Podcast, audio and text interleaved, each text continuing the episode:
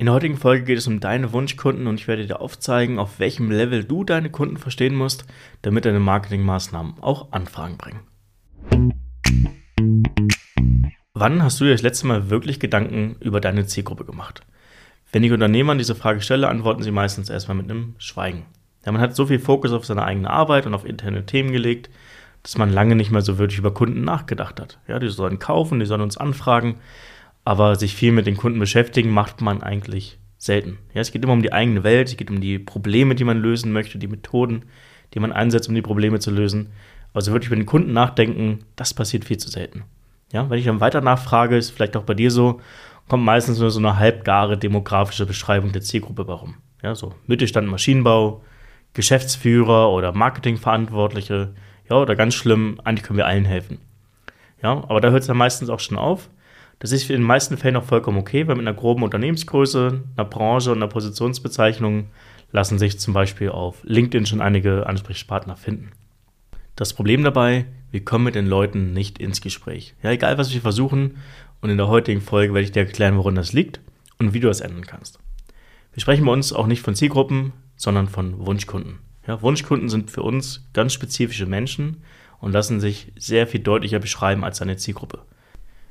Ich will dich in der heutigen Folge mit in unseren Prozess nehmen, den wir auch mit unseren Kunden durchlaufen, um ein wirklich klares Bild von unserem Wunschkunden zu bekommen. Im ersten Schritt tragen wir die demografischen Daten des Wunschkunden zusammen. Ja, hier ist uns wichtig auf der einen Seite die Charakteristika des Unternehmens, ja, welche Branche, Region, vielleicht Anzahl Mitarbeiter, Umsatz, je nachdem, was hier für dich in deinem Angebot wichtig ist. Und dann konzentrieren wir uns hier vor allem auf die hauptverantwortliche Person. Ja, welche Position sprechen wir an? Welche Rolle hat diese Person im Verkaufsprozess? Was sich vielleicht auch ihr Alter und Geschlecht eine Rolle spielt, welche Eigenschaften macht diese Person aus und vielleicht auch welche Werte sind für diese Person wichtig. Ja, und darüber hinaus gucken wir uns natürlich auch an, welche weiteren Rollen es im Buying Center des Kunden gibt. Auch wenn wir uns eigentlich im Kern auf die hauptverantwortliche Person konzentrieren, weil das ist am Ende die Person, die auch die Entscheidung treffen wird. Ja, und da müssen wir einfach verstehen, wie diese Person tickt und was sie bewegt. Zusätzlich müssen wir uns noch überlegen, wo diese Person ihre Informationsquellen hat. Gibt es gewisse Branchenmagazine, die regelmäßig gelesen werden? Gibt es Podcasts? Gibt es Verbände, Events, Vereine? Ja, you name it. Am Ende müssen wir verstehen, wo diese Person außerhalb ihres Unternehmens an Informationen kommt, um intern Entscheidungen zu treffen. Ja, einige Sachen sind vielleicht relativ offensichtlich, wie zum Beispiel das ein oder andere Magazin oder der ein oder andere Verband. Aber gerade wenn es darum geht, ähm, welche Influencer sie auf Social Media verfolgen, ja, welche Podcasts sie abonniert haben, welche Events sie regelmäßig besuchen, da wird es bei den meisten Leuten schon knapper. Ja, und es ist immer wertvoll, die Fragen vor allem aus seinen Kunden zu stellen, ja, dem Kunden, der deinem Wunschkunden am nächsten ist, und einfach mal zu erfahren, wo diese Personen eigentlich ihre Informationen herholen. Ja, ist für uns relativ wichtig, auch später Marketing, weil dann können wir uns natürlich auch auf diesen Kanälen mit platzieren. Sollten wir nicht alle Antworten haben, was durchaus mal der Fall sein kann, dann müssen wir einfach unsere Kunden fragen. Anschließend verdünnen wir dann diese ganzen Informationen, die wir gesammelt haben, in einen Satz, mit dem wir unsere Wunschkunden demografisch sehr gut beschreiben können. Ja? Zum Beispiel sowas wie Geschäftsführer von IT- und Softwareunternehmen mit bis zu 15 Mitarbeitern. Ja, das ist dann relativ klar beschrieben, wen wir hier eigentlich ansprechen wollen und wen wir auch mit unserem Angebot adressieren möchten. Ja, da kann dann unser Wunschkunde schon mal einen Haken hintermachen, okay, das hier scheint was für mich zu sein. Anschließend beschäftigen wir uns mit der Ausgangssituation und mit dem Zielbild unseres Wunschkunden. Ja, welche unternehmerischen und persönlichen Probleme bzw. Ziele hat unser Wunschkunde? Was hält ihn vielleicht sogar nachts wach? Ja, wovor hat er Angst? Aber auch, welche Situationen machen ihn im Alltag wütend und wieso? Ja, was gibt es für Situationen, die ihn frustrieren auf einer täglichen Basis? Welche Ziele verfolgt er beruflich, aber auch privat? Was wünscht sich eigentlich der Wunschkunde insgeheim am allermeisten? Ja, das sind alles teilweise auch sehr persönliche Fragen mit teilweise auch sehr persönlich motivierten Antworten.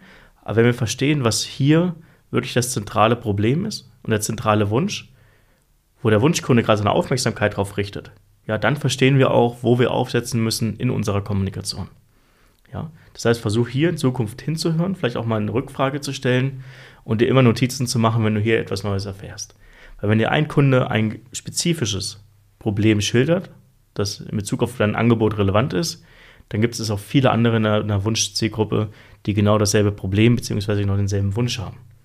Ja? Du merkst, wenn du hier konkrete Antworten gibst, schließt du damit aber auch automatisch Teile deiner Zielgruppe aus. Und das ist ja auch gewollt, weil ein Wunschkunde ist, wie gesagt, eine ganz spezifische Person. Und wir haben hier eine ganz spezifische und konkrete Problemlage, beziehungsweise einen ganz konkreten Zielzustand, wo dieser Wunschkunde hin möchte. Wenn wir immer breit bleiben in der Kommunikation und Sachen generisch formulieren, ja, damit es möglichst viele Leute erreicht, werden wir niemanden erreichen. Ja, wir müssen hier wirklich versuchen, spitz zu kommunizieren und deswegen gucken wir uns genau diesen einen Wunschkunden an und nicht eine komplette Zielgruppe. Ja, hier ein kleiner Tipp. Sprich hier auch gerne mit deinen Vertrieblern oder Marketingverantwortlichen in deinem Unternehmen.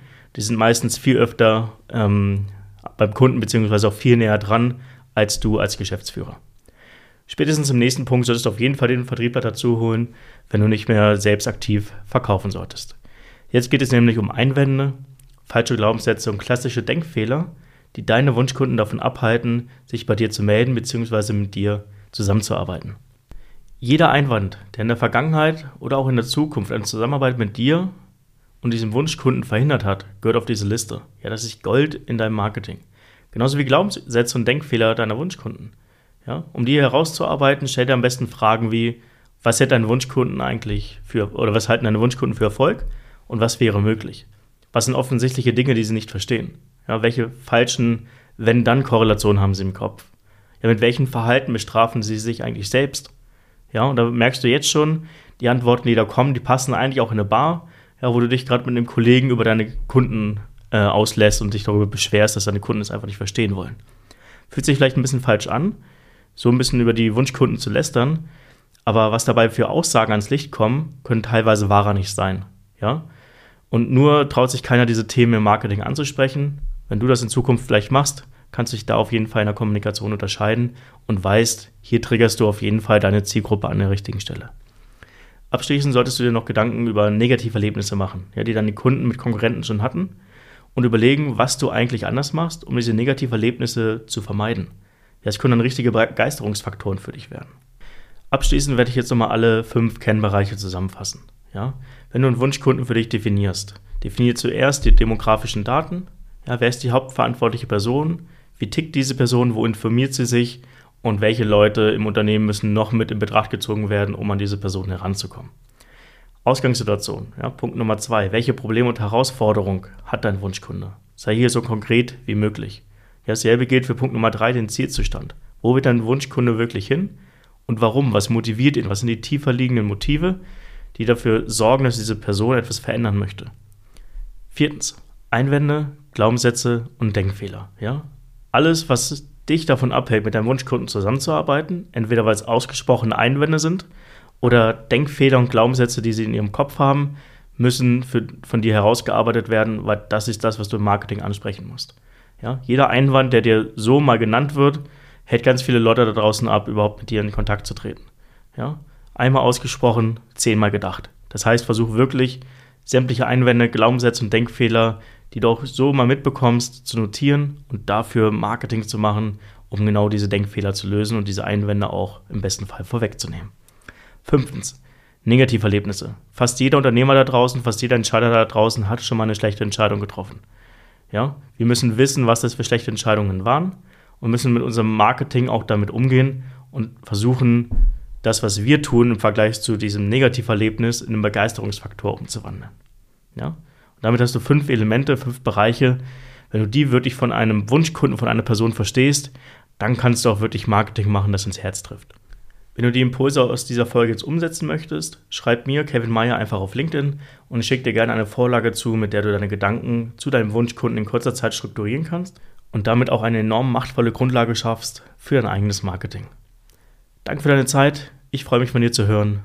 Bis bald.